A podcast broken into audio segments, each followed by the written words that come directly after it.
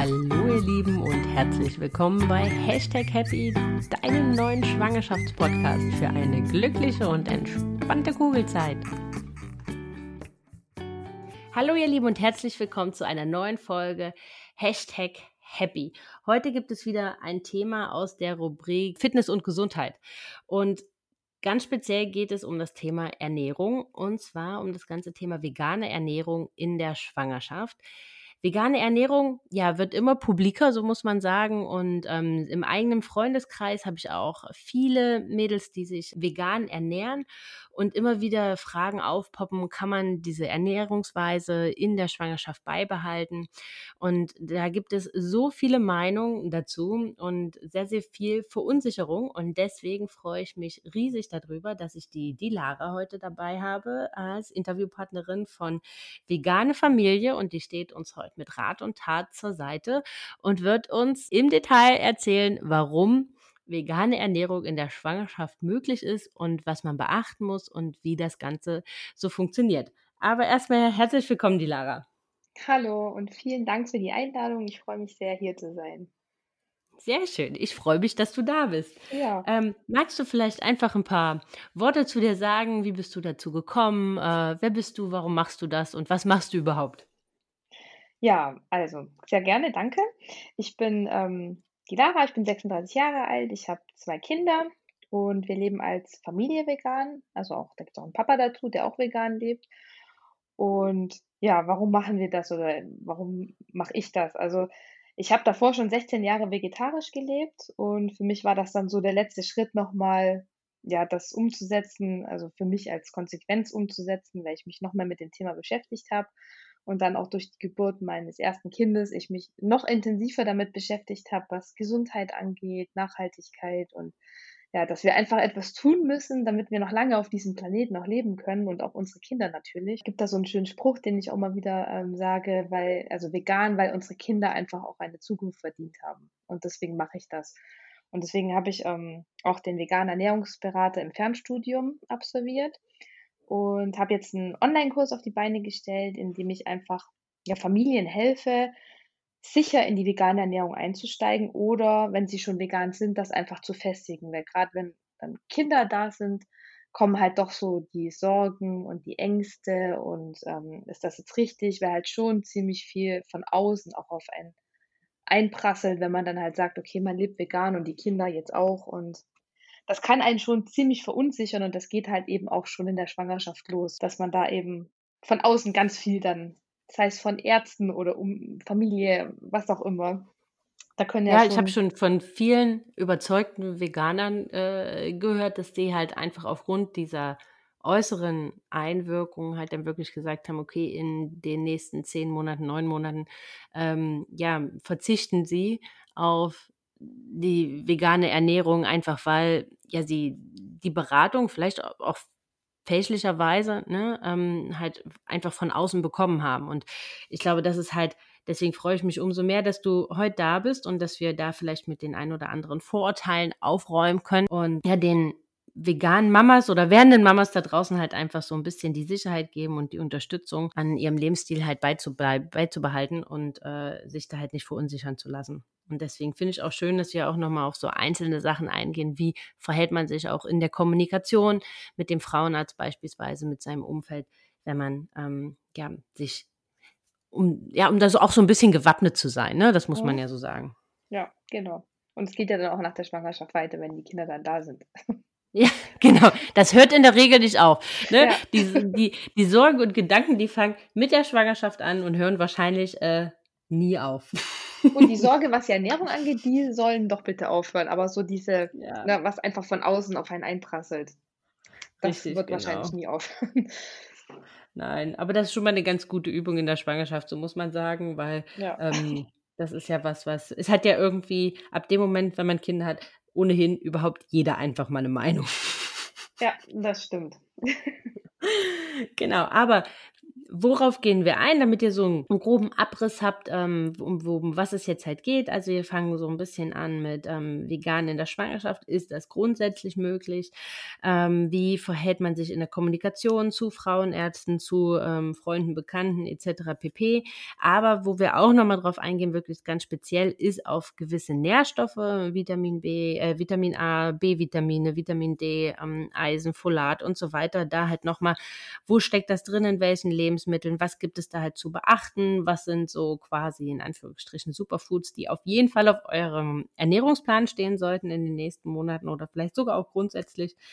Ähm, was muss supplementiert werden und ähm, woher weiß man was und in welchen Mengen. Darum wird es jetzt in den nächsten Minuten gehen.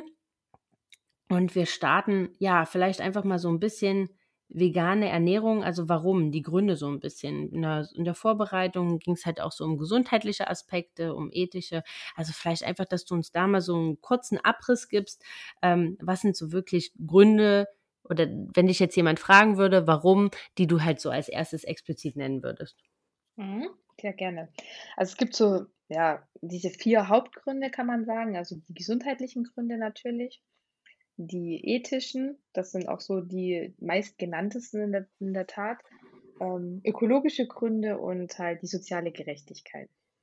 Und also für mich persönlich ist zum Beispiel der Aspekt mit der sozialen Gerechtigkeit auch sehr wichtig, ähm, weil ja in so sogenannten Entwicklungsländern zum Beispiel Soja angebaut wird oder Getreide generell, das ähm, bei uns einfach für Tierfutter verwendet wird und dort aber die Menschen an Hunger leiden. Ne? Und anstatt denen eben das Getreide zu überlassen, wird das hierher transportiert, um den Tieren das zu geben als Futter, das wiederum dann bei uns auf dem Teller landet. Das ist für mich jetzt zum Beispiel auch schon so ein, so ein mhm. sehr großer Aspekt, warum ich das mache und was mich auch so extrem antreibt. Mhm.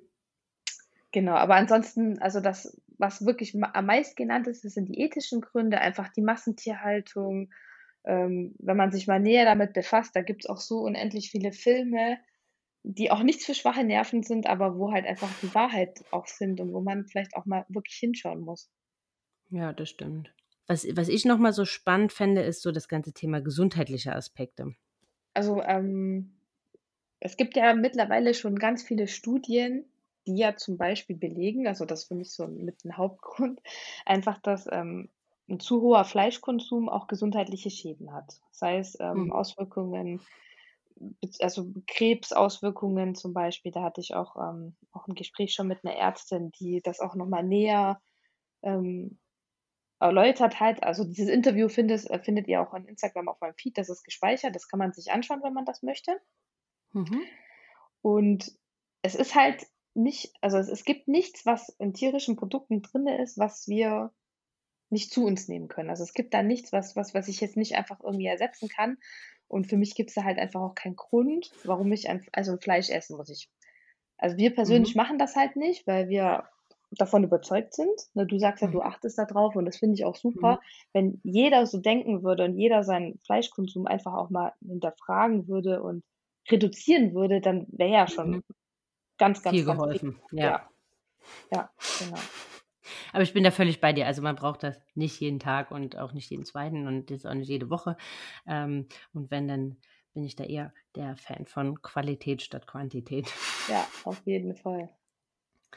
Ähm, was wir vielleicht eingangs haben vergessen zu sagen, und zwar, ähm, das ist natürlich ein Thema, wo wir jetzt so versuchen, so viel wie möglich innerhalb der nächsten Minuten einfach abzudecken. Aber es kann natürlich sein, gerade speziell in der Schwangerschaft kommen ja doch noch mal die ein oder andere Frage mehr auf. Also vielleicht irgendwelche Fragen, die wir jetzt zu veganer Ernährung in der Schwangerschaft nicht beantwortet haben in den nächsten Minuten, dann scheut euch nicht. Ihr könnt die gerne der Dilara oder auch mir schreiben via Instagram oder äh, über die Webseiten, über die Kontaktformulare, denn am 21.09. um 21 Uhr gehen wir beide zusammen auf Instagram Live und werden eure Fragen die ihr uns stellt, beantworten, so dass am Ende, so hoffen wir, keine Frage offen bleibt und ihr ja mit all dem, was ihr wissen müsst, wirklich äh, in die nächsten Wochen und Monate gehen könnt und ähm, das sichere Gefühl habt, dass ihr einfach ja euch gut für euch und auch für euer Kind ernährt. Trotz alledem ist ja sich vegan zu ernähren in der Schwangerschaft ja immer wieder doch so ein, wenn man da, würde ich sagen, 100 ähm, Leute fragt, wird man von 98 so ein ganz klares, oh nein, das geht gar nicht, bekommen. Was denkst du, wo, wo, wo kommt das her? Also warum ist das so? Warum ist diese Meinung so stark vertreten? Mhm. Ja, das stimmt. Es ist halt auch so, dass das noch nicht so verbreitet auch ist. Das ja wird oft noch so als Trend auch abgetan. Und man wenn man das Wort vegan hört, dann gehen schon irgendwie gefühlt sämtliche Alarmglocken an und das ist gleich in Verbindung gesetzt mit Nährstoffmangel und, ähm, da fehlt den Kindern was und gerade im Wachstum oder in der Schwangerschaft, das kannst du nicht machen und und ich kenne das auch und das ist ist auch wirklich so und deswegen ist es so wichtig, dass es diese Aufklärung gibt und dass es auch solche Podcasts gibt und solche Gespräche. Das finde ich sehr, sehr gut. Also, es wird dir wahrscheinlich in deiner eigenen in deinen eigenen Schwangerschaften auch so gegangen sein? Ja, ja, auf jeden Fall.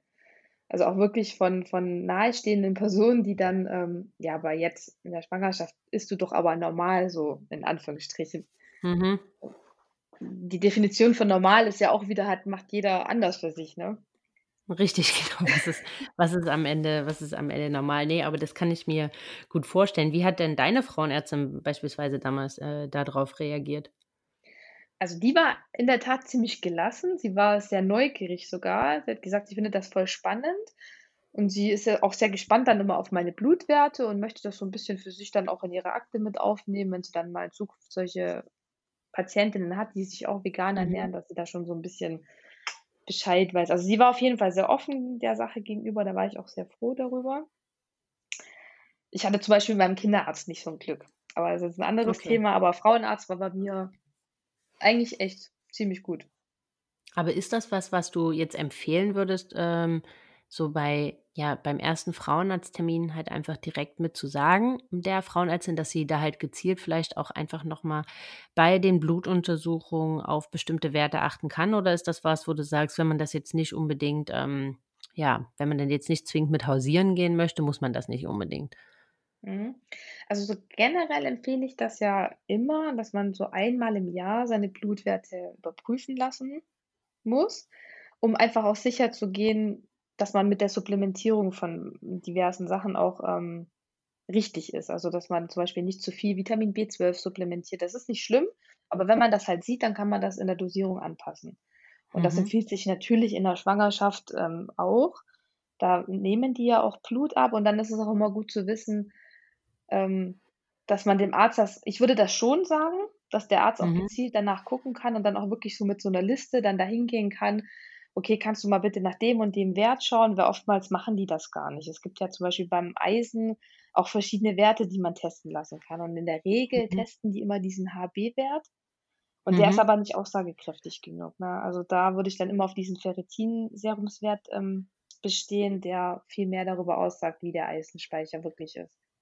Und Ah, okay. das muss man aber auch erst mal wissen und so Mhm. geht's halt dann auch weiter, ne? Wenn ich dann später mit meinen Kindern Blutwerte testen lassen möchte, muss ich halt auch ich habe da in meinem Kurs auch extra so 'ne Tabelle angefertigt, so 'n Merkzettel, wo das genau draufsteht und wo auch die Parameter genau draufstehen, was der Arzt dann testen lassen muss. Ah, okay. Aber das jetzt mit dem Eisen wusste ich jetzt auch nicht, dass es da unterschiedliche Werte Werte gibt, die auf die man da gezielt schauen soll. Weil Eisen Mhm. grad Eisen ist ja meist so zum Ende der Schwangerschaft hin doch, ähm, ja 'n relativ großes Thema, wo oft klingt jetzt schlimmer als es ist, aber Mangelerscheinungen oder wo jetzt so 'n bisschen Bedarf zum Supplementieren da ist. Aber ist ja grundsätzlich eigentlich 'n Nährstoff, der jetzt in ähm, bei jetzt nicht zwingend dazu empfohlen wird, dass er einfach mal prophylaktisch in der Schwangerschaft supplementiert wird. Ist das bei veganer Ernährung anders? Also, sollte man da lieber, ähm, von vornherein das supplementieren oder sagst du: „Ne, auch da eigentlich bekommt man das über die, äh, Ernährung so weit gut abgedeckelt wie halt auch jemand, der sich halt nicht vegan ernährt?“ Mhm. Also, Eisensupplemente einzunehmen, ohne das in Absprache mit dem Arzt auf gar keinen Fall machen, also, auch nicht in der Mhm. Schwangerschaft. Ähm, ich zum Beispiel, ich habe mein meine komplette Schwangerschaft keine Eisenpräparate genommen. Ich habe das so ich auch nicht. genau, über die Ernährung hinbekommen. und auch für später, also auch bei Kindern und so. Also das, also ein Eisen, eine Eisenüberdosierung ist wirklich schlimmer, als jetzt, wenn man vielleicht mal in so einen Mangel reingerät und dann kann man ja gezielt dann, wenn ein Mangel da ist, dann kann man Supplemente einsetzen. Aber einfach so Supplemente, da rate ich Bei Eisen ist im. Prinzip auch in, bei veganer Ernährung, wo davon abgeraten wird, da prophylaktisch einfach mal zu supplementieren. Also da einfach nur dem Ja. Frauenarzt Bescheid geben. Pass auf, so und so sieht's aus. Äh, das ist meine Ernährweise, nur dass die da nochmal ein bisschen explizit drauf schauen können. Aber wo wir gerade bei Eisen waren, das ist das Goodie diese Woche, was es gibt, wenn ihr euch für den Newsletter ähm, anmeldet. Den die Lara hat ein ganz tolles E-Book zum Thema Eisen. Und ähm, das gibt es, wenn ihr euch diese Woche für den Newsletter anmeldet, dann schreibt mir einfach ähm, entweder auf Instagram at Hashtag Happy Podcast, alles zusammengeschrieben, oder ihr nutzt den Link, der in den Shownotes oder in der Folgenbeschreibung ähm, erwähnt ist und äh, meldet euch dafür den Newsletter an und dann bekommt ihr das E-Book nach Hause geschickt. Oder besser gesagt in eurem Postkasten. Das kommt nicht per Post, sondern das kommt einfach nur in den E-Mail-Postkasten geflattert. Genau. Ähm, genau. Aber da sind wir ja eigentlich schon äh, ganz, ganz nah dran bei den, bei den, ja, bei den Nährstoffen. Ist noch, äh, bevor wir da jetzt tiefer einsteigen, ist noch was, was du sagen würdest, was du in Kommunikation mit Frauenarzt, mit Familie, mit Freunden, was du da empfehlen kannst oder womit du ganz gut gefahren bist? Ja, also ich sage mir immer, wenn jemand irgendwie eine Kritik oder irgendwas gegenüber mir äußert, also ich sage mir dann immer, dieser Mensch möchte ja erstmal nur das Beste für mich. Ne? In der Schwangerschaft macht er sich halt, sei es jetzt der Frauenarzt oder wer auch immer, vielleicht erstmal Sorgen, dass nicht alle Nährstoffe ankommen. Und da kann man einfach ganz gezielt dagegen angehen, wenn man sich richtig gut informiert. Und das sollte man ja auch tun, wenn man sich in der Schwangerschaft vegan ernährt. Also das muss man auf jeden Fall machen. Und dann kann man eben auch so den Leuten die Angst nehmen, wenn die zum Beispiel gerade bei Eisen Angst haben, okay, du isst kein Fleisch, aber wo kriegst du jetzt dein Eisen her, dass man einfach weiß, okay, ich kriege das aus Hülsenfrüchten etc. und kombiniere das mit Vitamin C als Beispiel und dann wird die Bioverfügbarkeit erhöht und dann, na, dass man den Leuten das einfach erklärt, dass die sehen, okay, du hast dich damit beschäftigt und die macht das richtig und dann einfach, ja, zum Beispiel jetzt in dem Fall durch die Blutwerte dann auch überzeugt.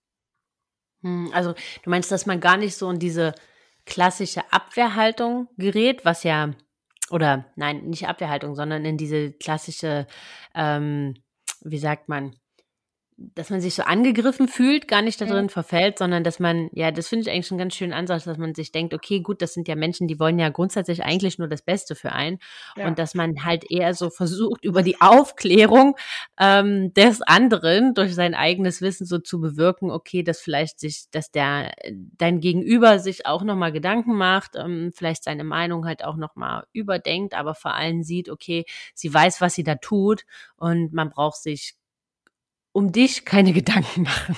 Genau, genau. Genau, das finde ich eigentlich einen äh, ganz schönen Ansatz. Und am Ende muss man ja, muss man ja auch sagen, also gerade bei Ärzten, wenn man sich dann da so komplett unwohl fühlt oder so komplett unverstanden, ähm, besteht da ja auch immer noch die Möglichkeit, sich einen neuen Arzt zu suchen. Ja, Also wenn man jetzt da überhaupt gar nicht zusammenkommt und halt einfach das Gefühl hat, dass da halt nur ähm, dagegen geschossen wird oder wie auch immer, dann besteht ja auch immer noch die Möglichkeit zu sagen, okay, dann ist das vielleicht auch einfach nicht der richtige Arzt für dich und dann wird es da vielleicht einen anderen geben, der Ja. äh, dich da halt besser unterstützt. Ja, also mir ist immer noch ganz wichtig, ähm, bei Ärzten auch zu sagen, also ich selber, ich habe auch zum Beispiel den Kinderarzt zweimal gewechselt, bin jetzt zu Mhm. 100% zufrieden. Ich habe sogar eine vegane Kinderärztin, also sowas gibt es auch. Und es ist so, dass Ärzte oftmals in ihrem Studium das Thema Ernährung gar nicht oft und viel dran haben. Also oft sind das wirklich nur, ist das nur eine Unterrichtsstunde an der Uni, die die haben. Das habe ich selber von Ärzten bestätigt bekommen. Und wenn die sich selber nicht weiterbilden in dem Bereich, dann können die da ja gar nicht diese, also die, so viel Wissen haben. Mhm. Und es kann halt sein, dass wenn du jetzt bei irgendeinem Arzt bist und das dann sagst und das argumentierst, ich mache das aber so und so, dass die sich vielleicht so ein bisschen auch auf den Schlips getreten fühlen, so, weil sie sind ja das, das Fachpersonal und in dem Moment möchte man das ja aber auch gar nicht. Man will ja einfach nur zeigen, okay, ich habe mich informiert und ich will ja nur das Beste für sein Kind. Weil jede Mama oder jeder Papa will ja nur sein Bestes. Oder auch in der Richtig, genau. Schwangerschaft. Ne? Genau. Ja, da, da fängt das ja im Prinzip in dem Sinne eigentlich ja schon an, dass man das Beste möchte. Genau. Aber sowas muss man halt auch erstmal wissen, weil ich wusste das früher auch nicht und ich hatte so eine Angst vor diesen Ärzten, weil ich immer gedacht habe, okay, das, die, die wissen alles und na, aber wenn man das dann weiß, dann kann man irgendwie anders mit umgehen. Ja, das stimmt natürlich. Und ich glaube, es ist halt auch immer ganz gut, wenn man halt, also das ist ja grundsätzlich was, was, wovon ich immer ein Fan bin, auch wenn man halt mit ähm, mit Ärzten, mit Hebammen, mit wem, mit wem auch immer, der halt Fachpersonal ist. Ich finde halt immer gut, wenn man sich halt selber so eine gewisse Grundinformation hat, so eine Grundbildung dazu halt selber, dass man halt auch für sich, also dass man nicht blindlings alles glaubt, sondern für sich halt natürlich auch so ein bisschen so einen Plausibilitätscheck macht, ob das ähm, alles soweit passt. Das heißt nicht, dass man hinterfragen sollte oder grundsätzlich in Frage stellen sollte, was Ärzte sagen, was Hebammen sagen, was äh, Kinderärzte oder Frauenärzte oder wer auch immer sagt, aber dass man natürlich so seinen gesunden Menschenverstand auch einfach angeschaltet lässt und ähm, da auch so seinen eigenen Stand Standpunkt und sein eigenes Wissen ganz gut mit einbringt und dann halt so einen gesunden Mix aus allem ähm, so als Entscheidungsgrundlage nimmt und nicht nur auf fremde Meinung basiert. Genau. Und was da vielleicht auch noch ganz wichtig ist, dass man nicht immer Google benutzt und immer und alles googelt, weil man findet da so viele unterschiedliche Meinungen und Informationen, sondern sich wirklich seriöse Quellen aussucht und sich dann auch auf die ähm, beziehen kann. Hast du da beispielsweise seriöse Quellen, die man, die wir als Links vielleicht mit reinpacken könnten? Also ja, mein Kurs. nee, ähm, ja, das äh, sowieso. nee, also da ähm, haben wir, können wir vielleicht an der Stelle auch erwähnen, jeder, der jetzt sagt, okay, ich möchte mich auch in der Schwangerschaft und vor allem auch, und das ist ja auch dein Schwerpunkt, ne, veganes Familienleben, halt auch ähm, Erziehung oder Ernährungserziehung im Prinzip äh, von, von, von Kindern, dass die halt alles haben und in jedem, in jeder Entwicklungsphase und jeder Wachstumsphase äh, entsprechend gut versorgt sind. Ähm, das ist ja quasi Inhalt auch deines Kurses. Und da haben wir einen Code für euch, Hashtag Happy15. Der kommt auf jeden Fall auch in die Show Notes. Ähm, und da gibt es 15% auf deinen Kurs. Und äh, wenn ihr der auf die, die Lara dann zukommt bezüglich des Kurses, wenn ihr das spannend findet, wenn ihr es interessant findet, wenn ihr da tiefer einsteigen wollt, dann ähm, ja, meldet euch einfach bei ihr, sagt, dass ihr über den Podcast kommt, ähm, am einfachsten halt mit dem Rabattcode und dann bekommt ihr da nochmal 15% auf den Kurs von ihr. Genau. Genau, aber dann würde ich sagen, lass uns mit den einzelnen Nährstoffen starten, auf die so auf die man achten sollte. Was ist so der, wo du sagst, in der Schwangerschaft, das ist mit einer der wichtigsten, wo man drauf achten sollte? Also so generell in der veganen Ernährung ist ja Vitamin B12 das schlechthin, was, auf was man wirklich immer achten muss und auch auf jeden Fall immer supplementieren sollte. Das ist aber grundsätzlich alle B-Vitamine oder grundsätzlich oder ist das äh, der Schwerpunkt oder der Fokus eher auf B12? B12. B12. Ja. Mhm. ja. Ähm, das kommt ausschließlich in tierischen Produkten vor, wird aber auch häufig über das Tierfutter auch zugesetzt. Das heißt, ähm, wenn dann kommen auch oftmals dann vielleicht so Argumente, ja, das ist doch aber dann nicht natürlich, wenn ich jetzt supplementieren muss. Ja, es wird aber den Tieren auch oftmals im Tierfutter einfach auch zugesetzt, weil in, in dieser Masse, wie das produziert wird, dass ähm, die Tiere gehalten werden, die können, die haben gar nicht mehr die Möglichkeit, das äh, selbst, selbstständig zu bilden. Mhm. Und deswegen, also Vitamin B12 ist auf jeden Fall zu supplementieren. Okay, das ist jetzt aber nicht das einzige B-Vitamin, sondern wir haben ja noch andere, B2, B6 und so weiter und so weiter. Also gibt es, ist, ist jetzt gar kein, also muss ich jetzt alle B-Vitamine supplementieren oder äh, bekomme ich über einzelne halt schon über die äh, vegane Ernährung aufgenommen? Also es gibt ja, ähm, ja, also, also wirklich nur B12 ist zu mhm. supplementieren. Mhm. Von den B-Vitaminen reden wir nur, ne? Mhm. Und ansonsten, es gibt ja zum Beispiel ich nehme jetzt mal als Beispiel Vitamin B2, das ist ja jetzt in Hefeflocken mit drin, beispielsweise mhm. in Pilzen, in Nüssen. Das sind so, so Lebensmittel, die man auch dann ja regelmäßig in seinen Plan natürlich integrieren sollte, um den Bedarf zu decken. Aber er ist auf jeden Fall ohne Supplemente möglich. Möglich. Weil für was ist, also wenn Vitamin B, B oder B-Vitamine, für was sind die wichtig? Warum, warum brauchen wir die? Also ja, die haben viele Funktionen. Also es gibt ja insgesamt acht B-Vitamine. Die Mhm. sind äh, unter anderem auch für den Stoffwechsel wichtig, für die Durchblutung und auch teilweise für die Hormonbildung. Ah, okay, und deswegen natürlich auch in der Schwangerschaft relativ wichtig genau, sehr richtig. wichtig. Nicht nur relativ, sondern sehr wichtig, Ja, um so das Hormongleichgewicht oder das halt natürlich entsprechend zu halten. Mhm.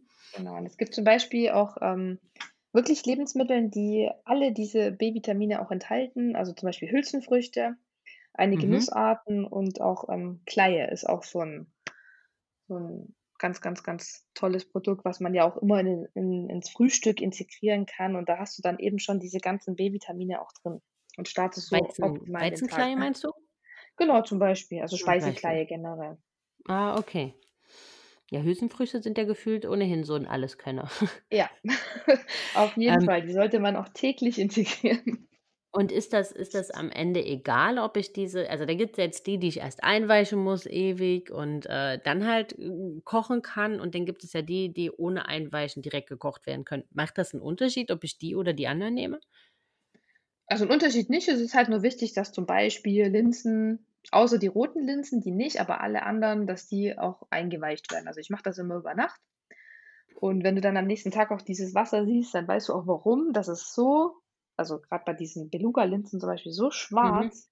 Also, du kannst halt auf jeden Fall dadurch die Phytinsäure abbauen, die ja, ähm, auch gar nicht gut ist und auf jeden Fall auch dieses Wasser wegschütten und dann kochen. Genau. Und bei roten Linsen Ah, ist das zum. Beispiel nicht, weil die sind schon von der Konsistenz her so weich, die bei denen braucht man das jetzt nicht machen. Aber du kannst das auch bei Nüssen machen. Ich mache auch zum Beispiel ganz viel, ähm, Milch selber, Pflanzenmilch aus Mhm. Cashewnüssen oder Walnüssen, Mandeln. Das weiche ich alles über Nacht ein. Ah, okay. Aber also, auch wenn auf den Verpackungen ja oft hinten drauf steht, dass man's nicht muss? Ja, das kann sein, aber wenn ich wenn ich weiß, dass ich dadurch eben die Phytinsäure zum Beispiel abbauen kann, dann mache Mhm. ich das.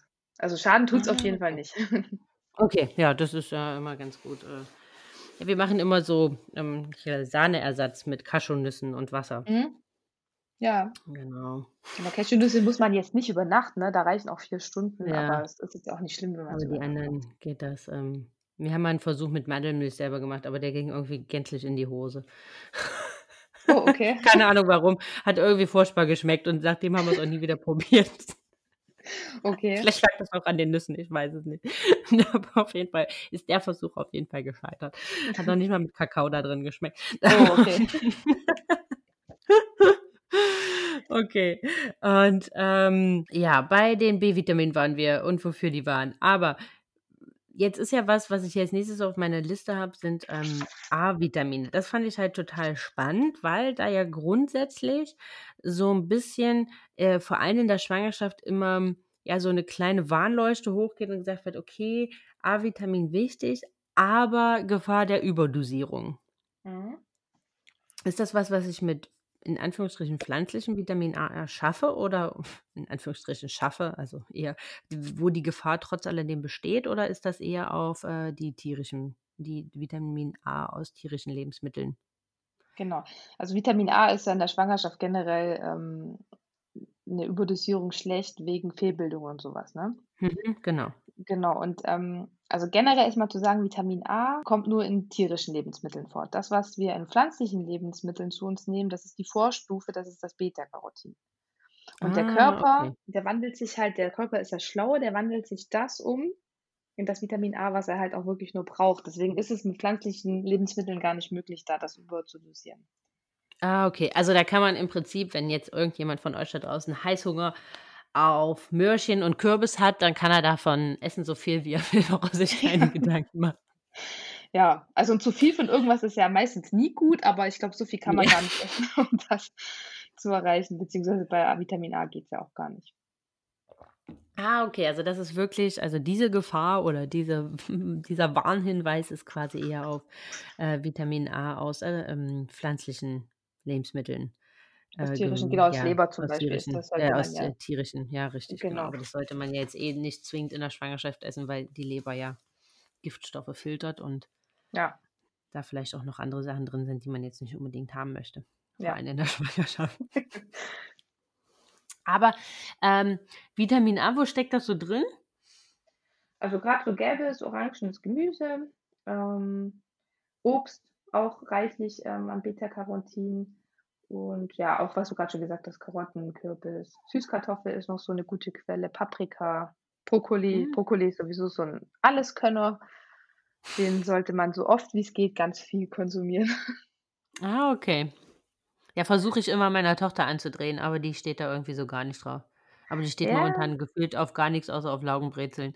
Ähm, so viel Mühe, normal. wie ich mir gebe äh, so viel Mühe, wie ich mir gebe, das alles irgendwie so äh, die erste Brei-Stufe war ja noch einfach, aber jetzt, wo die so Mhm. langsam anfängt, halt auch, ja, Essen selber zu erleben und das selber zu essen, finde ich, ist das total schwierig. Und, äh, wenn man denn selbst so viel Wert auch für sich selber auf, äh, gesunde Ernährung legt, kriegt man da manchmal so 'n: „Ah, du musst doch mal was anderes essen außer Heidelbeeren und Laugenbrezeln.“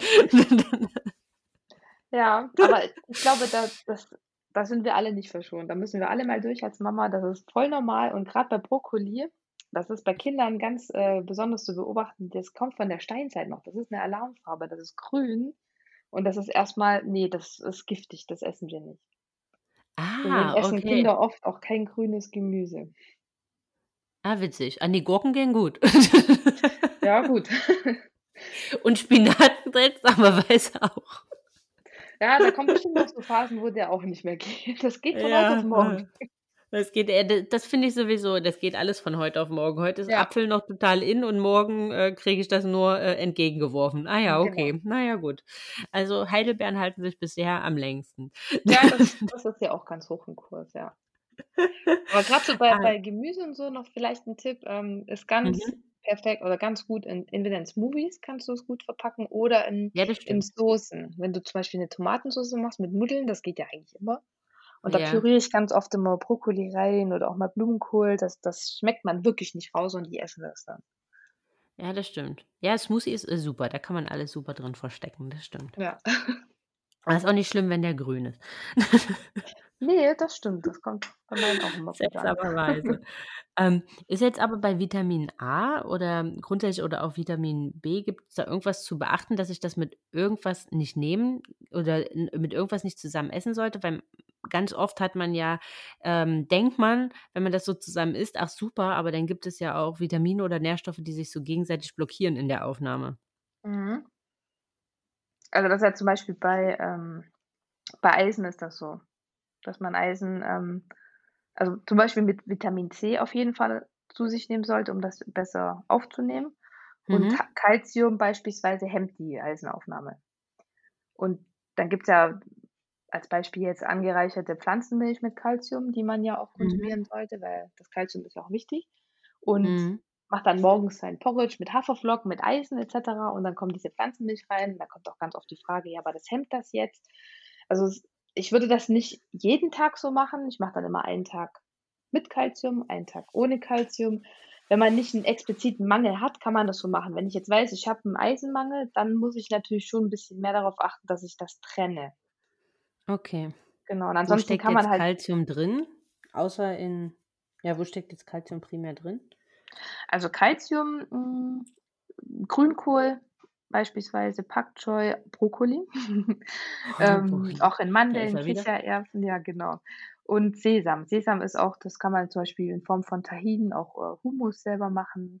Mhm. Und was wir auch als Kalziumquelle immer benutzen, ist, ähm, Mineralwasser, das angereichert Ah, ist. Also, okay. das sollte über 400 Milligramm pro Liter haben und dann ist das auch 'ne sehr gute Kalziumquelle. Ah, okay, aber man sollte halt aufpassen, dass wenn man jetzt, ähm, ja, sehr eisenhaltige Lebensmittel, ähm, halt hat, dass man das dann so 'n bisschen so 'n bisschen trennt. Genau. Und auch zum Beispiel bei Eisen ist es auch oder bei bei den meisten Sachen ist es immer wichtig, grad als Mama jetzt, ähm, Kaffee und, äh, grüner Tee zum Beispiel, das hemmt Mhm. immer die Aufnahme von sämtlichen Nährstoffen. Also, da immer gucken, dass ich, wenn ich meinen Kaffee früh trinke war mir in Mhm. der Schwangerschaft eh nicht so viel, aber eine Tasse habe ich Mhm. jetzt auch immer getrunken, dann immer Mhm. halt Ja, ja. versetzt zu dem, ähm, Frühstück, ne, 'ne 1/2 Stunde Minimum Ah, dazwischen okay, lassen. dazwischen. Ja. Ah, okay.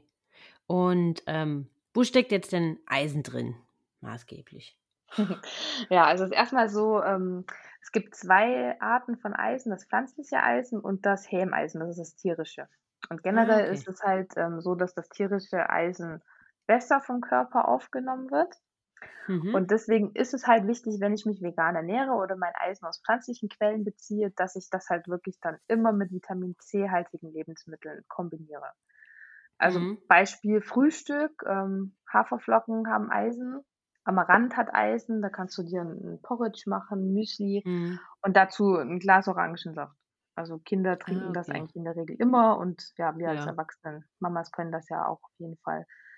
Oder Paprika. Paprika hat so viel Vitamin C, den kann man immer mal so zwischendurch knabbern und Knabbern. mit Ja, oder einfach so 'n einbauen. bisschen äh, so 'ne halbe Orange da reinpressen noch mit in den Porridge oder so, ne? Würde da jetzt Genau. auch so 'n Apfel reichen, wenn ich einfach 'n Apfel 'n frischen Apfel da reinschneide? Ja, Obst generell, mhm. Obst Auch generell. frische Mhm. Beeren, genau.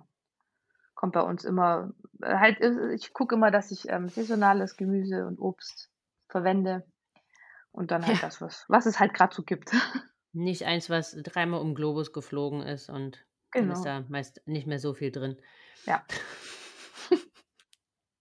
Ja, ich glaube, das ist auch was, was so viele was so dieser ähm, ja, diese Fülle, die wir halt immer zur Verfügung haben, äh, was man so oft ganz, ganz oft vergisst, dass man dann halt meint, man tut sich da was Gutes, aber am Ende, ähm, sind halt grade Nährstoffe und Vitamine und alles sind halt sehr, sehr empfindliche Stoffe. Und umso mehr die irgendwo unterwegs sind und allen möglichen Umwelteinflüssen ausgesetzt sind, umso weniger ist da am Ende noch in unserem Lebensmitteln drin. Und von daher ist da echt also, sagt man das immer nur so auf saisonale Leben also, auf saisonale, äh, Obst und Gemüse halt achten, aber das ist halt viel wichtiger, als man äh, als man denkt, weil sonst ist da am Ende gar nicht mehr wirklich viel drin. Mhm, Wenn man ja. meint, man isst ach ja gut, 'ne Mango hat bei uns jetzt nie so richtig Saison, ne? Die Ja, aber auch da immer kann die ich ist immer weiter die unterwe aber du kannst auch da gucken, ne, was wann wächst die Ja. Mango jetzt in diesem Land, wo es halt dann grad herkommt. Auch da kann man Ja, richtig, genau. Da kann man halt schauen. Aber dass man da halt einfach 'n bisschen stärker drauf achtet. Und, ähm, meistens schmecken die ja dann auch besser, wenn die Saison haben. Ja, auf jeden Fall. Neben Eisen ist ja noch was, was so ganz, ganz groß immer im Kurs ist und was vor allem richtig wichtig ist, ist ja Folsäure. Also, sind jegliche Art von Folaten, die, ähm, ja vor allem in der Schwangerschaft ein Riesenthema ist und die man ja auf jeden Fall, ähm, supplementieren sollte. Ist da was, wo du sagst, ähm, was man das ist also, gibt's da was, was man bei veganer Ernährung beachten muss oder kann man da sagen: „Okay, das muss man genauso supplementieren, das ist, äh, natürlich genauso wichtig“, oder kann man da über die Ernährung noch irgendwas steuern? Mhm. Also, so generell in der veganen Ernährung ist es, ähm, für uns einfacher, also, für die Veganer einfacher, den, ähm, Bedarf zu decken, weil das halt sehr viel in grünem Gemüse zum Beispiel vorkommt, in Vollkorngetreide, in Hülsenfrüchten. Und davon nehmen wir ja schon mal prinzipiell mehr auf, weil wir andere Lebensmittel dafür weglassen. Mhm. Ähm, ja, man muss dann einfach schauen, also, wie viel kann ich wirklich auch in der Schwangerschaft essen? Also, manchmal fällt's ja auch nicht so leicht, wenn einem auch oft übel ist und so. Wenn ich dann merke: „Okay, ich kann das jetzt wirklich nicht so eindecken also, einbringen in meinen Tag, dass ich so und so viel Gemüse esse und und das alles nicht schaffe“, dann auf jeden Fall würde ich das supplementieren. Man soll das ja auch schon vor der Schwangerschaft nehmen, wenn man den Kinderwunsch auch schon hat. Also, ich hatte genau. das auch schon davor genommen. Also, ich habe es genommen, auch die komplette Schwangerschaft durch, weil Ich auch die ja komp selbst selbst die komplette Stillzeit habe ich, Ja, äh, genau, mhm. noch genommen, weil das Also, ist ja am Ende auch noch also, genauso ich empfehle das in meinen Beratungen meistens auch, das wirklich zu nehmen, weil lieber habe ich da 'n bisschen zu viel als, ähm, zu Ja, ich wenig. glaube 400 Mi Mi Mi Mi Mi Mikrogramm sind das, ne, die Ja, man da nehmen mhm, sollte am genau. Anfang. Und wenn wer überraschend schwanger geworden ist und das vorher nicht genommen hat, der sollte, äh, nach Rücksprache mit dem Frauenarzt auf 800, ähm, erhöhen, aber das macht auf jeden Fall in Rücksprache mit eurem Frauenarzt. Genau, mhm. Hm, Da genau, weil gibt's ja auch ganz unterschiedliche richtig, weil das ist richtig, richtig wichtig, ähm, Ja. äh, dass da halt nicht offener Rücken, ähm, offener Rachen, was auch immer, äh, dann halt am Ende dann halt am Ende ist. Aber du hast jetzt grad gesagt, ähm, entsprechende Portion oder Menge an Gemüse. Was ist denn so was, was du grundsätzlich empfiehlst? Mhm. Gibt's da so 'ne Also Faustformel? Also, so 'ne Handvoll grün, 'ne halbe Handvoll gelb? Also, so generell kann man ja also, ich kann mal so generell so so so so 'ne Mhm. Faustregel sagen an an sämtlichen, ähm, Obst, Gemüse etc. Also du solltest natürlich immer viel trinken, also Minimum Mhm. 1,5 Liter. Dann sagt man so ungefähr Pi mal Daumen drei Hände Obst am Tag und äh, vier bis fünf Hände Gemüse. Und Mhm. da gilt immer der Grundsatz Eat the Rainbow, also so bunt wie möglich. Gelb, Rot, Grün, alles, also alles mischen, immer so bunt wie möglich essen, dann bist du auf jeden Fall auf der sicheren Seite. Das sieht auch viel schöner auf dem Teller aus. ja, Ja, stimmt. also ich muss ganz ehrlich sagen, ich äh, mache das immer so nach Optik, weil ich finde das irgendwie schöner, als wenn das alles die gleiche Farbe hat. Ja, das ist ja auch so. Das, das stimmt, ja. Sieht dann irgendwie, sieht dann irgendwie gleich viel netter aus. Nein, Ja. aber das ist, ich glaube, ein ganz schön, Eat the Rainbow ist, glaube ich, ganz schön, äh, das kann man sich gut merken. Einfach Ja, umso, umso bunter, umso bunter, umso besser. Aber ähm, gerade am Anfang, wenn euch übel ist, ne, immer mal so ein bisschen hier was knabbern. Manchmal wird das auch davon besser. Also ich habe zum Beispiel die Erfahrung gemacht, mir ging es dann immer besser, wenn ich so kontinuierlich einfach immer irgendwas geknabbert habe. Dass Mhm, dann, okay. ähm, dass dann so ich die Übelkeit besser in den Griff bekommen habe, als ähm, wenn ich jetzt äh, gar nichts gegessen habe. Aber ich muss auch ganz ehrlich sagen, das war jetzt auch nicht so schlimm. Ich musste mich zum Glück nie, ähm, nie übergeben, Mhm. sondern hatte halt immer nur so ein, das Gefühl, als ob. Mhm. Ja, so Und das habe ich auch. so- mit äh, relativ kontinuierlichem Essen, äh, Möhrchen knabbern und so Gemüse knabbern, habe ich das eigentlich immer ganz gut in den Griff bekommen. Folsäure wird ja auch ganz oft in Kombination mit Jod empfohlen. Das ist ja Mhm. grundsätzlich was, was äh, in Deutschland in, wir über unsere Ernährung sehr, sehr schwer zu uns nehmen können. Deswegen ist ja so die Faustformel für ähm, ja, äh, Nicht-Veganer, dass man halt sagt, okay, wenigstens zweimal die Woche sollte Fisch auf deinem, Pleise, äh, auf deinem Speiseplan stehen. Das fällt ja jetzt weg. Was ist so, wie, wie, was wäre jetzt deine Empfehlung, wie man diesen, diesen Jodmangel oder diesen Jodbedarf decken kann? Mhm. Genau, es ist so generell, ähm, wie du gesagt hast, ist es äh, in Deutschland n- oder auch Österreich und Schweiz sind sehr ähm, jodarme Gebiete, also die Böden sind Hm. hier sehr jodarm und deswegen ist es halt auch schwer, das generell über die Ernährung aufzunehmen. Und ähm, also womit wir unseren Jodbedarf decken, also du kannst auf einmal äh, auf der einen Seite auf äh, Speisesalz, das angereichert ist mit Jod, ähm, Mhm. zurückgreifen. Sollte man natürlich aber nicht zu viel salzen. Gerade auch dann, wenn die Kinder dann da sind. Kinder sollten ja erstmal gar kein Salz essen. Und ähm, ja, dann gibt's noch die Möglichkeit mit Algen und ähm, da aber wirklich auch aufpassen, was das für Algen sind, beziehungsweise ähm, es müssen immer welche sein, wo der Jodgehalt auch ausgewiesen ist. Es gibt Algen, die haben so einen ähm, hohen Jodgehalt, ähm, das ist dann auch nicht mehr gut. Also ich empfehle Okay. immer die, die Nori-Alge, weil Mhm. die einen sehr moderaten Gehalt hat und immer darauf achten, wenn ich mir das dann kaufe, das gibt's in, in, in Bioläden oder im Internet, einfach, dass auch der Jodgehalt ausgewiesen ist. Und ähm, Okay.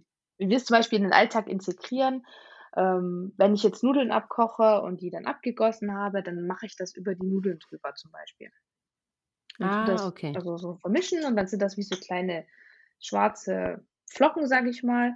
Meine Kinder, die picken sich dann schon immer diese Flocken raus und essen die. Also das hat so, so ein, auch so einen leicht fischigen Geschmack, weil der Mhm. Fisch hat das, der Fisch isst ja auch diese Algen, dadurch hat er ja auch seine, seinen Jodgehalt Mhm. und, und seine gesunden Fette. Und wir lassen halt einfach nur den Umweg über den Fisch weg und nehmen dann die Algen direkt.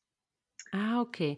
Aber das sind jetzt keine, weil grundsätzlich ist ja so, oder man sagt ja, Algen in der Schwangerschaft soll man ja so ein bisschen vorsichtig sein, ähm, ja, aufgrund der Stoffe, die da drin sind, die man da nicht haben mag.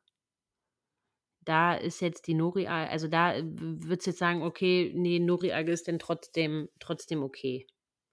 Also man kann, wenn man sich da so ein bisschen unsicher auch ist, ich, ich kann das auch nicht jeden Tag gewährleisten zum Beispiel. Auch in der Schwangerschaft konnte ich das nicht. Ich habe das ähm, supplementiert mit Kombination Mhm. mit ähm, Folsäure als Kombipräparat, Das ist ja auch meistens eigentlich fast mit drin. genau. Also ich schaffe das auch jetzt nicht, jeden Tag diese Flocken irgendwo zu integrieren. Das, das, das geht Hm. einfach nicht, weil das sind so, das ist so ein spezieller Geschmack, das kannst du jetzt nicht über eine Milchreis zum Beispiel machen. Ja, Das passt halt einfach nicht immer und ich Ja. ergänze das halt dann eben alle paar Tage durch so 'n so 'ne Kapsel, die ich aufmachen kann und bei den Kindern jetzt übers Essen mache oder halt ich in der Schwangerschafts ha Schwangerschaft habe das dann auch immer eingenommen. Ah, okay. Also supplementierst das so oder so. Äh, Ja, also nicht regelmäßig, aber alle paar Mhm. Tage. Okay. Das Einzige, was glaube bei Jod, äh, also wohl in der Schwangerschaft auch so, wenn du eine Schilddrüsen Über-Unterfunktion hast, also irgendeine Art an Schilddrüsenerkrankung, dann da auf jeden Fall das vorher mit dem Arzt abklären, Ja. ob du das nehmen kannst oder solltest, weil in manchen Ja. Fällen sollte man das auf gar keinen Fall machen. Genau, das dann auf jeden Fall mit ja, auf jeden Fall mit dem Arzt klären. Ja, dann sind wir beim Zink.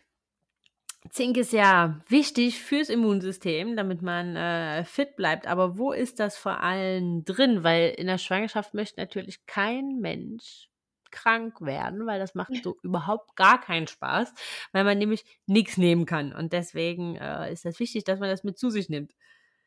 Wo Ja. steckt das drin? Genau, also Zink, äh, findest du zum Beispiel in Vollkorngetreide, in Nüssen und auch wieder in Hülsenfrüchten. Und du kannst zum Beispiel auch die, ähm, Aufnahme von Zink fördern durch, ähm, ja, in Kombination mit Zitronensäure. Und auch hier gilt wieder ähnlich wie beim Eisen, die Lebensmittel einzuweichen. Also grad bei Nüssen hatten wir vorhin schon besprochen oder Hülsenfrüchte. Einfach das einzuweichen, dann ist das einfach gegeben, dass es besser auch vom Körper aufgenommen wird. Ah, okay. Das ist was, was ich bisher äh, noch nicht wusste, dass man da wirklich das mit dem Einweichen, weil der Körper das dann einfach leichter aufnehmen kann oder woran liegt das? Genau, erstens das und zweitens wird halt auch wieder, ähm, irgendwelche Säuren abgebaut, die man einfach nicht haben möchte, die wieder andere Stoffe hemmen, die dann besser im Körper aufgenommen werden. Dann Magnesium.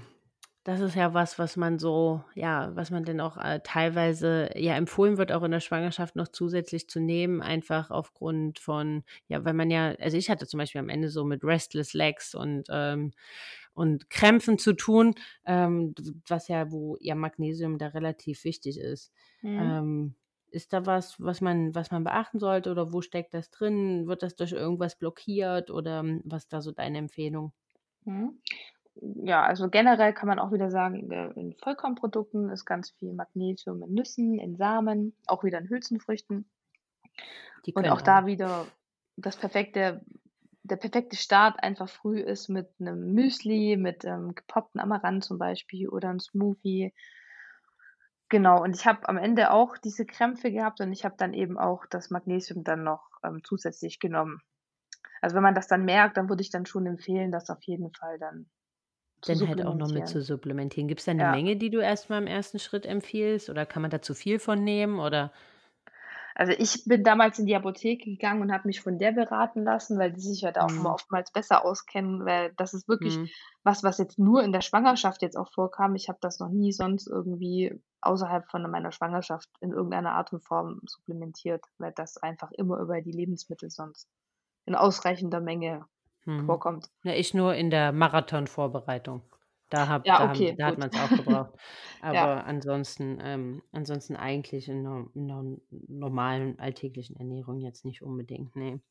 Aber ist das was, was man vom Frauenarzt mit mit mit testen lassen sollte oder oder mit sagen sollte oder ist das was, wo du sagst: „Okay, ne, das ist wenn du das merkst und mit Krämpfen oder mit Restless Legs, dann einfach, ähm, Apotheke, äh, mal kurz nachhaken und dann da einfach, äh, ja, sich 'n bisschen Hilfe zur Selbsthilfe quasi?“ Genau, also das habe ich jetzt noch nie irgendwie per Bluttest testen lassen. Messen lassen. Ja. Ähm, neben Jod ist ja, ähm ja, so Omega Omega-3-Fettsäuren, die ja warum ja auch der Fisch immer so empfohlen wird und vor allem die ja sehr, sehr wichtig sind für die Entwicklung des Gehirns und des Nervensystems, ähm für die Babys. Deswegen hat nämlich, äh, mein Mann mich immer mit Fisch gefüttert. Ich konnte den am Ende überhaupt nicht mehr sehen. Äh, der hat immer gesagt: „Das ist jetzt eine Nachhilfestunde weniger.“ Für später. Ähm, aber ist das was, äh wie wie wie kann ich das andersweitig zu mir nehmen? Oder ist das was, wo wo wo man dann, ähm, doch so Fisch Fischölkapseln oder irgendwas anderes dann halt noch, hm, extra zu sich nehmen muss? Ja, also Omega-3-Fettsäuren sind wirklich ähm, gehören auch zu den, äh, potenziell kritischen Nährstoffen, gerade in der Schwangerschaft und Stillzeit. Und, ähm, das habe ich immer supplementiert und das mache ich auch heute noch, also außerhalb von der Schwangerschaft und auch meine Kinder, weil das einfach so wichtig ist, grade für die Entwicklung, wie was du grad schon gesagt hast, auch, ähm Mhm. auch in der Schwangerschaft für die Entwicklung von dem Fötus und das ist so, so wichtig. Also, das würde ich auf jeden Fall ergänzend zu den Lebensmitteln, wo's halt eben drinne ist, nehmen. Also, es ist halt zum Beispiel in hochwertigen Ölen wie Leinöl, Hanföl oder Rapsöl oder auch ähm, Chiasamen, Leinsamen, also so die, also nicht jetzt in Mhm. Ölform, sondern als so, Mhm, wenn ja. auch wieder ins Müsli zum Beispiel. Ähm, die Lebensmittel würde ich mir täglich auf jeden Fall auf den Speiseplan schreiben, aber ergänzend immer noch ähm, supplementieren. Und ab dem dritten Trimester steigt das ja dann nochmal, richtig, Bedarf. genau. Und ist da ähm, gerade äh, bei Leinsamen, ist da eher geschrotet oder eher der, der das ganze Korn? Mhm. Hat da Also irgendwas? Hm? ja, geschrotet ist immer besser. Am Ah, allerbesten okay. ist frisch geschrotet, wenn du ganze Leinsamen hast und die dann halt dir selber schroten kannst mit 'nem Mixer oder so oder, hm, wenn du die in Smoothie reinpackst, dann werden die ja Aha. geschrotet, das ist am allerbesten.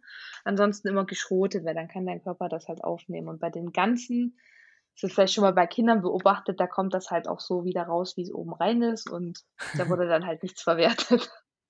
Ah, okay, ja, das ist natürlich dann blöd, ne? Das ist Ja. ja dann dafür nimmt man's ja nicht. Also also optimal einmal durch die euch durch den Mixer jagen oder dann halt, ähm, geschrotet, damit der Körper das besser aufnehmen kann. Hm, Jetzt genau. ist ja, glaube äh, wenn ich das richtig in Erinnerung habe, fand ich mal ganz spannend, wusste ich auch nicht gelesen, dass die Walnuss ja so eigentlich unser eigenes heimisches Superfood ist, wo, äh, ja richtig viel, ähm, gesunde Omega-3-Fettsäuren drinstecken.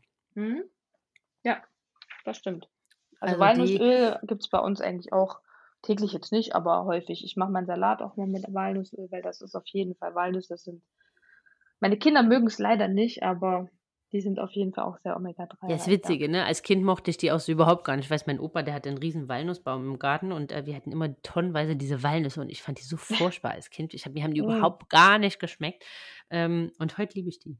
Ja, Aber so ja. witzig, ne? Der Geschmack verändert sich. Ich habe auch ewig keinen Rosenkohl gegessen, weil mein Bruder den nicht gegessen hat, bis ich ihn dann irgendwann gekostet habe und festgestellt habe: „Oh, der schmeckt ja eigentlich ganz gut.“ Ich glaube, mit Rosenkohl geht's fast allen so, dass sie das früher nicht gegessen haben und jetzt essen die das. Ja, witzig, Also mir ne? geht's auch so. Ja. Ja, ja, Geschmack verändert sich halt auch. Ähm, dann habe ich hier noch Selen.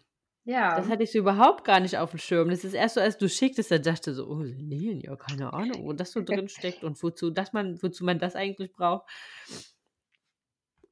Also bei Selen ist es auch wieder wie, ähm, bei Jod. Wir hier in Deutschland haben halt sehr selenarme Böden und, ähm deswegen ist es ja auch wichtig, dass wir eben darauf achten, wo Selen drin ist und was also welche Lebensmittel wir da zu uns nehmen. Okay, weil es gibt, ähm also zum Beispiel Selen ist, ähm, also an natürlichen Lebensmitteln, auch in Champignons zum Beispiel drin oder in Reis, in Haselnüssen, auch in Haferflocken. Und halt, ähm, wie gesagt, die Paranüsse, nur da muss man drauf achten, dass halt der Gehalt nicht zu hoch ist, weil da können die Gehälter halt schon sehr hoch sein. Und was halt wo ich gute Erfahrungen gemacht habe, ist bei Rossmann gibt's, ähm, Paranüsse, die den Gehalt ausgewiesen haben, die auch in 'nem Rahmen sind, ähm, wo's halt nicht zu hoch ist. Also wie jetzt zum Beispiel, Ah, ich muss okay. meinen Bedarf ich decke den durch 4 Paranüsse am Tag. Kommt dann auch immer auf die eigene Ernährungsweise noch an, ähm, ob ich das noch zusätzlich supplementiere oder ob ich das nur über die Ernährung decke. Okay. Aber wir so. supplementieren das auch. Also ich schaffe das jetzt zum Beispiel nicht bei meinen Kindern immer Paranüsse irgendwie du musst ja eh Noch klein machen, weil die können das ja noch nicht essen und also wir wie bei Jod auch alle paar Tage supplementieren wir das. Ah, okay. Ähm, ist jetzt grundsätzlich ich meine, das das greift jetzt so 'n bisschen vor, aber woher weiß ich denn jetzt, also auch in der Schwangerschaft, was ich jetzt supplementieren muss und was nicht? Jetzt wird wahrscheinlich die Frauenärztin jetzt nicht Juhu schreien, wenn ich jetzt, ähm, alle 3 Monate komme und sage: „Ja, also ich hätte da gern noch mit getestet X, Y und Z.“ Aber, ähm, jetzt sagst du: „Okay, anhand meiner Ernährweise weiß ich so 'n bisschen, was ich da halt schon, ähm, supplementieren muss und sollte.“ Wie gibt's da so 'ne Faustformel, wo man jetzt sagt: „Okay, wenn du das und das und das jetzt nicht so oft isst, dann solltest du das supplementieren“, oder wie wie wie empfiehlst du da vorzugehen? Ähm, ja, gute Frage. Also auf jeden Fall habe ich ja schon gesagt am Anfang, Vitamin B12, ganz wichtig, das auf jeden Fall immer supplementieren. Mhm. Und Vitamin D ist meiner Meinung nach auch noch 'n ganz wichtiger Stoff, auch außerhalb von der Schwangerschaft, den man Ach supplementieren stimmt, über den sollte. haben wir noch gar nicht gesprochen. Genau, und ähm, was auch zu den potenziell kritischen Nährstoffen jetzt generell gehört, ist halt dann noch das Kalzium, Jod und Omega-3-Fettsäuren. Das sind so die Sachen, wo ich auf jeden Fall, gerade in der Schwangerschaft, auf jeden Fall mein Augenmerk drauf legen würde. Mhm. Und ähm, genau, du siehst schon, also gerade so Sachen wie Eisen und so, was ja auch immer ganz viel und oft drüber gesprochen wird, das gehört gar Mhm. nicht zu den potenziell kritischen Nährstoffen in der Schwangerschaft. Mhm. Das sind, also die, Okay. die ich gerade genannt habe, die sind wirklich die, wo ich auf jeden Fall mein Augenmerk drauf legen würde. Und also ich würde eine vegane Schwangerschaft nicht einfach so machen. Ich würde mich wirklich informieren. Und das gilt aber eigentlich auch für alle Ernährungsformen. Das ist ja auch, wenn ich jetzt da ab und zu mal mein Stück Fleisch esse oder mein Schnitzel, dann ist das ja auch kein Allheilmittel. Ne? Das ist jetzt Richtig, genau. nicht nur, das, es fühlen sich immer oft so die Veganer auch in so eine Ecke gestellt, so ja, wir müssen jetzt auf alles gucken und supplementieren und das klingt jetzt alles so voll viel, was wir da nehmen müssen, aber die anderen sollten sich, also alle sollten sich da Gedanken drüber machen Richtig, und sich mit drüber machen. Ja. auseinandersetzen, ja. Aber ähm, also würdest du da schon sagen, das mit in Rücksprache mit einem Arzt zu machen? Also zu sagen, okay, am Anfang der Schwangerschaft und vielleicht in der Mitte nochmal hinzugehen und zu sagen, können wir hier ein Blutbild machen, um das halt nochmal zu untersuchen, weil sonst fällt ja wahrscheinlich relativ schwer zu wissen, was nehme ich jetzt und wie viel davon. Also das würde ich prinzipiell mit einer, ja, mit einem Ernährungsberater machen, der sich auf vegane Ernährung spezialisiert hat. Also ich habe Ah, ja zum Beispiel in okay. meinem Mhm. Studiengang, ich habe den veganen Ernährungsberater an sich studiert und habe dann einen Aufbaustudiengang wirklich speziell für Schwangerschaft und Mutter und Kind gemacht. Und das, Ah, okay. da gibt es mittlerweile echt viele, die das ähm, auch professionell dann schon, also diesen Studiengang gemacht haben. Und ich würde mir darüber auf jeden Fall ähm, die Infos holen und dann in Rücksprache mit dem Arzt natürlich, weil der testet ja dann auch das Blut und alles. Aber Richtig, dass man da genau. halt Also schon Bescheid weiß und sagen kann, okay, ich esse das und das und das und ich achte auf das und das und das, aber ich möchte jetzt mal die Werte getestet haben. Okay, also das ist jetzt halt was, was wir jetzt schwierig äh, so jetzt für alle im Prinzip ähm, erklären, erklären können oder eine Handlungsanweisung oder Empfehlung geben können, sondern da dann halt wirklich vielleicht ein Blutbild machen lassen oder sich das vom ähm, Frauenarzt auch geben lassen und dann ähm, auf einen Ernährungsberater, auf einen veganen Ernährungsberater zugehen. Ja, Beispielsweise dich. genau, da wäre dann nämlich auch gleich das mit dann später, wenn die Kinder da sind, mit abgedeckt. Richtig, genau. Ähm, aber wir waren eben gerade beim Vitamin D. Das ist ja was, was, ähm, ja, was wir ganz viel brauchen, weil so viel Sonne können wir ja gar nicht aufnehmen, Mhm. ähm, wie, wie wir bräuchten. Und vor allem müssten wir denn uns auch eigentlich ohne Sonnenschutz in die Sonne setzen. Also von daher, das ist ja was, was auch ganz oft so ein bisschen vernachlässigt wird oder ein bisschen vergessen wird, finde ich immer. Mhm. Ja, das stimmt. Also Vitamin D ist ja generell, ich glaube, über 90 Prozent habe ich letztens gelesen, Mhm. haben die Deutschen einen Vitamin D-Mangel. Ja. Und wenn du das wirklich also so zu dir nehmen willst, ohne dass du das äh, supplementierst, musst du wirklich, also so als Faustregel sagt man, eine halbe Stunde um die Mittagszeit ganz leicht bekleidet in die Sonne gehen, ohne Sonnenschutz, ganz genau. Mhm. Und Ja, das ist ja der total heutigen, realistisch. ja genau, das ist voll realistisch mit Kindern im Kindergarten beispielsweise oder ähm, Bürojob oder was auch immer. Ja. Oder auch eben gerade, wie das Wetter halt so in Deutschland ist. Also deswegen Vitamin D ähm, nehmen wir auch, da- also ich, wir supplementieren das das ganze Jahr, auch in den Mhm. Sommermonaten. Manchmal reicht es auch nur in den Wintermonaten, das zu ähm, supplementieren. Da muss man dann halt auch wieder den eigenen Lebensstandard so ein bisschen oder sein Genau. eigenes Leben anschauen, wie man das halt am besten dann umsetzt. Aber das würde ich auf jeden Fall supplementieren, ja. Ja, ich äh, supplementiere das auch immer. Was da ganz wichtig ist, dass ihr das mit einer fettreichen, zu einer fettreichen Mahlzeit nehmt.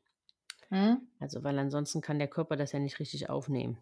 Genau, da empfehle ich dann auch immer, Mhm. das in Kombination mit ähm, Vitamin K2 zu machen, weil dadurch, wenn man das einfach hoch auch äh, dosiert, das Vitamin D, dass das Mhm. einfach besser aufgenommen wird und dann nicht irgendwie in die Arterien abgelagert wird, das Kalzium, weil da gehört es ja auch nicht hin. Gehört ja die Ah, okay. Und wo ist, beispielsweise und wo ist, und wo ist K2 drin? Also, oder als separat meinst du? Also genau, Als, separates ähm, Supplement. Das kann man auch nicht ah, okay. überdosieren, also ich gebe das dann immer zusammen. Also von der Firma, wo wir das haben, da ist das für Kinder zum Beispiel auch schon in optimaler Menge ähm, gemischt. Und wir nehmen Mhm. das halt einfach zusätzlich noch. Und das K2 kannst du auch absolut nicht überdosieren, das ist überhaupt nicht schlimm. Also ich kannte es nur mit, äh, mit fettreicher Nahrung, aber das ist natürlich dann auch nochmal ein ganz guter Hinweis. Ähm, ja, last but not least haben wir das Protein hier, was ja auch in der Schwangerschaft äh, wichtig ist. um ja den Fötus richtig auszubilden und so weiter. Das ist ja jetzt was so Protein verbindet ja jetzt jeder erster mit, ach ja, mit Joghurt und mit Quark und am besten mit griechischen Joghurt, da ist ja ähm, äh, richtig viel drin oder ins Skier. Das verbindet jetzt erstmal jeder im ersten Moment, glaube ganz, ganz stark mit tierischen Milchprodukten. Wie kann ich das über pflanzliche Ernährung ähm, halt zu mir nehmen? Mhm. Oder was, ja. wo ist da der Unterschied zum, zum tierischen Eiweiß, zum tierischen Protein? Also ganz generell ist ja ähm, der, also der, der Konsum von Proteinen meistens zu hoch. Also auch wenn du, ähm, also gerade bei Menschen, die auch Fleisch essen und so, die nehmen oftmals viel zu viel Protein auch zu sich, was auch wiederum nicht gut ist. Mhm. Deswegen, also du kannst deinen Bedarf wirklich ähm, auch über pflanzliche Lebensmittel decken. Und äh, Protein ist zum Beispiel, also auch äh, Haferflocken ist wieder auch so ein Allrounder, den man jeden Tag irgendwie mit einbauen sollte. Mhm. Dann Tofu. Tofu ist zum Beispiel auch so eine Quelle, ähm, die sehr nährstoffreich ist und auch ganz viel Protein hat. Da würde ich immer darauf achten, dass der Soja, der in dem Tofu, also dass das wirklich in Europa auch angebaut worden ist. Das ist so das, auf was man dann achten kann, noch so als okay. kleine Erkenntnis. Ähm, ja, weil Soja ja. ja grundsätzlich auch ja so ein bisschen verschrien ist, ne? Aufgrund der angeblichen Hormone, die da drin sind und so weiter. Männer sollten das nicht so viel essen. Das ist ja so ein bisschen, da gibt es ja auch geteilte Meinungen dazu, zum mhm. Sojakonsum. Ja, ich weiß das. Höre ich auch ganz oft und es ist, soll ich dazu auch kurz was sagen zu Soja? Ja, gerne. okay. Also Soja ist an sich erstmal nur eine Pflanze. Und diese Pflanze, die ist, die hat wertvolles Eiweiß und auch Kalzium. Und es ist wirklich hier beim Soja gilt, ist das gleiche wie bei allem anderen auch. Hier macht es die Menge. Und du musst so viel, also so viel kannst du gar nicht an Soja essen, dass das diese Auswirkungen hat, wovor die oftmals warnen, also vor diesen mhm. Hormonen. Weil das, ähm, diese, diese Isoflavone, die da drin sind, die bis das diese Wirkung hat, wie diese Östrogene, was denen ja oft nachgesagt wird, dass die so mhm. schädlich sind und nicht gut sind, das, so viel kannst du eigentlich gar nicht essen als normaler Mensch. Also ein moderater okay. Verzehr ist für Kinder als auch in der Schwangerschaft unbedenklich. Ah, okay. Das ist so ein bisschen wie mit Ingwer. Das ist ja auch sowas, wo so, oh ja, das ist venenauslösend. Und wenn man sich dann halt mal so richtig damit befasst, ist dann halt auch, also so viel Ingwer kriegt, bekommt, glaubt kein Mensch jeden Tag runter, als dass das äh, entsprechend Venen auslösen könnte. Ja, aber was ich gehört habe oder gelesen habe, ähm, Zimt. Zimt ist auch äh, Ja, wehenfördernd, ne? genau, aber auch da, aber auch da ist die Menge macht's. Also wenn man da jetzt Okay. jeden Tag so ein bisschen in sein Müsli macht, dann ist das auch überhaupt gar nicht schlimm. Auch da ist diese Menge an Zimt würde jetzt kein Mensch wahrscheinlich freiwillig wirklich zu sich nehmen und die wären dann auch nicht mehr so grundsätzlich jetzt nicht mehr so maßgeblich ähm, gesund. Mhm, also okay. da, das ist halt auch oft immer sehr ähm, ja verschrien. Also da muss man jetzt, wenn man Weihnachten äh, schwanger ist, jetzt keine Angst haben, wenn man jetzt drei Zimtsterne ist, dass man da jetzt äh, eine Frühgeburt erleidet. Ähm, also das ist auch so ein bisschen immer die die die Menge macht's. Und Zimt ist ja ohnehin was, wo man was man jetzt nicht im Überfluss essen sollte, sondern was man halt als Gewürz verwenden sollte, was es ja auch ist. Und mhm. ähm, und das, wenn man das halt in dem Rahmen in der Schwangerschaft weitermacht, dann ist das grundsätzlich eigentlich un unbedenklich. Okay. Aber ist halt auch oft, ähm, ja, gibt halt zu allem immer so am Märchen, ne? Mhm, ja, das stimmt. Aber äh, genau, beim Protein waren wir. Wo steckt das drin und gibt es da einen Unterschied zum tierischen? Genau, also da auch wieder gilt wieder die richtige Kombination macht es einfach. Du kannst Lebensmittel kombinieren um es halt besser verfügbar zu machen. Also generell ist Protein äh, noch drin in, in, Bohnen, also weißen Bohnen zum Beispiel, Hülsenfrüchten, mhm. also Erbsen, in Linsen, auch in Erdnüssen. Und äh, wo es auch ganz, ganz viel drin ist, ist Lupinenmehl. Das kannst du zu backen benutzen, wenn du Brot selber backst zum Beispiel. Also Lupinenmehl ist wirklich, ähm, hat 41 Gramm Protein auf 100 Gramm beispielsweise. Okay, kenne ich gar nicht, habe noch nie gehört, Lupinenmehl. Okay, oh, ist ist sehr lecker. Also, ich mache oft oftmals unser Brot damit. Ah, doch, warte mal, jetzt irgendwann ist das eine Bohne oder so? Ja, ja. Ja, jetzt doch, irgendwann hatten wir jetzt mal so ein, ähm, haben wir irgendwie mal nach einem Brotaufstrich, da stand dann mit Lupin und mit Lupinbohnen und wir so: „Hä, Ja. what the heck ist das?“ aber hat gut geschmeckt. Na dann. Hab's einfach mal ausprobiert. Kennen wir nicht, okay, müssen wir mal probieren. Aber ähm, da wusste ich gar nicht, dass es auch Mehl von gibt. Mhm. Ah, cool. Und das eignet sich gut zum Backen. Ja, genau. Ah, okay. Ja, Genau, und so Sportler. ideale Kombination, was jetzt, ähm, wo du halt wirklich so die Verfügbarkeit wie von einem tierischen Protein äh, herstellen kannst, ist, äh, wenn du zum Beispiel Mais mit Bohnen kombinierst und Gemüse dazu. Also zum Beispiel so ein Chili sin Carne. Aha, okay. Das geht schnell, das schmeckt eigentlich immer und da hast du die Bioverfügbarkeit äh, ganz hochgeschraubt. Ah, okay. Also Oder was, was muss ich da wie kommen? Also was, was, was, was macht, was verbessert die Bioverfügbarkeit von Eiweiß? also zum Beispiel, wenn du Mais und Bohnen kombinierst, als Beispiel jetzt. Okay. Oder Gemüse mit Kichererbsen und Vollkornreis. Also wenn du immer, also Vollkorngetreide und Hülsenfrüchte. Okay. Da, das ist immer so die ideale Kombination, um einfach die Bioverfügbarkeit von dem Protein zu erhöhen. Ah, okay. Und wenn ich dann noch ein bisschen Vitamin C reinschmeiße, dann habe ich auch das vom Eisen noch äh, verbessert. ja, genau. Okay, ja, guck mal, mit Paprika dazu. Ähm, genau. Ah ja, spannend. Ja, das finde ich ja immer so spannend, ne? Weil man, manchmal äh, nimmt man ja die einzelnen Sachen so richtig zu sich, aber die Kombination blockiert sich dann. Und das ist halt natürlich was, was man, oder was jetzt so der Laie meist nicht weiß, ne? Also Nee. man denkt dann, man Mhm. tut was Gutes und ähm, isst jetzt wegen mir die Kichererbsen pur und aber hat jetzt überhaupt gar nicht auf dem Schirm, dass wenn man da jetzt sich auch so eine kleine Handvoll Vollkornreis zu machen würde oder Brokkoli, ähm, Ja.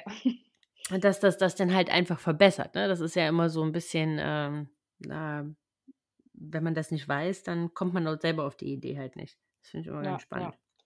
Das ist ja gerade zum Beispiel jetzt auch in der Schwangerschaft besteht ja auch ein erhöhter Proteinbedarf oder auch in der Mhm. Stillzeit. Und auch Kinder haben das ja, Wachstum. Deswegen Mhm. ist da wirklich umso wichtiger, das auch richtig zu kombinieren. Also es ist wirklich, also es ist wirklich so, wenn du die richtig kombinierst, die Lebensmittel, dass du da teilweise sogar eine höhere biologische Wertigkeit ähm, erzeugen kannst, wie jetzt in tierischen Produkten. Ja, krass.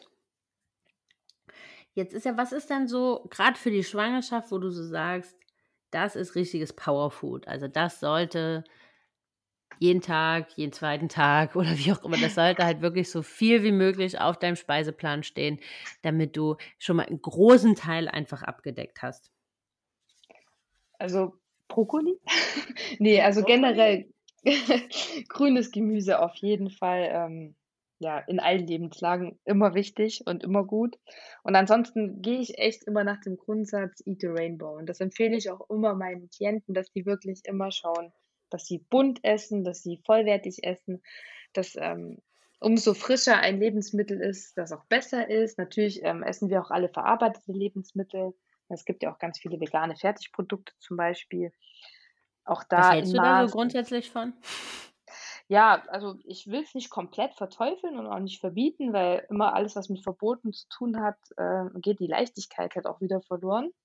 Mhm. Also bei uns gibt es auch vegane Fischstäbchen ab und zu, die im Übrigen genauso schmecken wie die anderen. Ähm, ist nicht gesund, aber es muss halt auch mal bei Kindern sowas manchmal auf den Tisch. Das ist einfach so. Ja, das stimmt.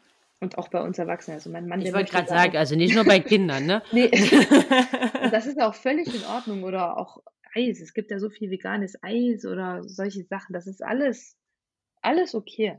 Wenn es, ist, Ja, ist wirklich die Menge macht einfach. Wenn ich ja, einfach das schaue, stimmt. dass mein Anteil an Gemüse und an gesunden Kohlenhydraten höher ist als der von schlechten Kohlenhydraten mit äh, Zucker und generell Mhm. Zusatzstoffen, dann ist alles gut. Dann ist alles. Es, es sollte halt einfach, ja, Ausnahme klingt jetzt auch schon wieder so wie, aber ja, ja, wie du sagst, ich glaube, das Verhältnis ist äh, ganz gut. Wenn das, Ja, wenn die, die guten Kohlenhydrate am Ende im Vordergrund der Ernährung stehen, äh, dann ist das auch nicht schlimm, wenn sich da auch mal so ein paar, in Anführungsstrichen, böse dazwischen mogeln.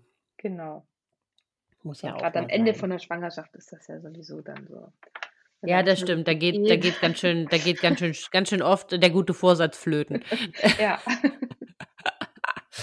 Da gebe ich dir recht. Und äh, vor allem, also ich fand so in der Stillzeit, fand ich das irgendwie ähm, noch viel schlimmer so. das, was ich zugenommen habe, habe ich glaube im Wochenbett zugenommen. Und ähm, gar nicht äh, so wirklich maßgeblich in der Schwangerschaft. Aber gut, das ist ein anderes Thema. ähm, jetzt ist ja grundsätzlich, also auf was würdest du jetzt, haben wir auch gesagt, frische Lebensmittel.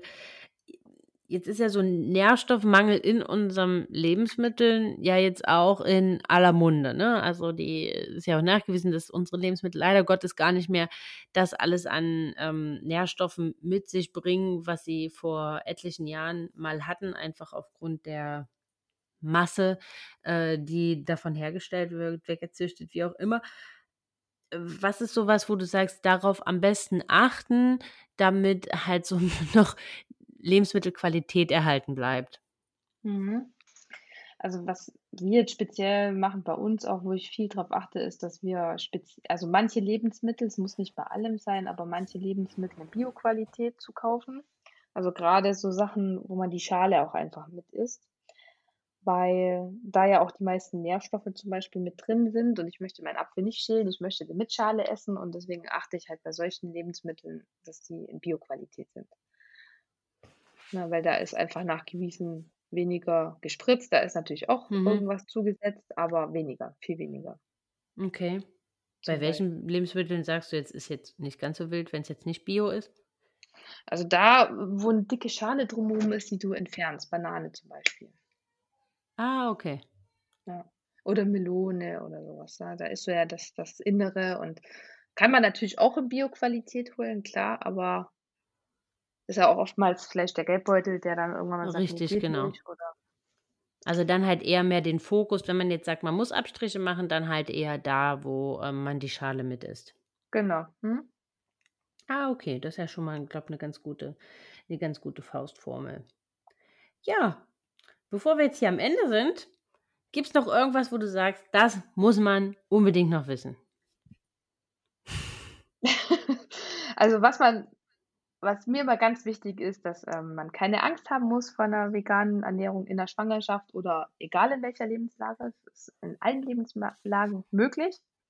Mhm. Nur bitte, bitte gut informieren, nicht irgendwie einfach, ah, ich mache das jetzt irgendwie und, und, und supplementiere halt das so ein bisschen, sondern ich würde das schon, ich würde mir immer eine Beratung holen. Das ist ja auch eine Beratung, die machst du und dann irgendwann weißt du das ja alles und dann bist du auch gestärkt und kannst das auch an deine Kinder dann weitergeben und die anständig dann auch ernähren, supplementieren, was auch immer, ein bisschen auch einfach sicher. Das ist mir immer so ganz wichtig, dass man da einfach keine Angst davor hat.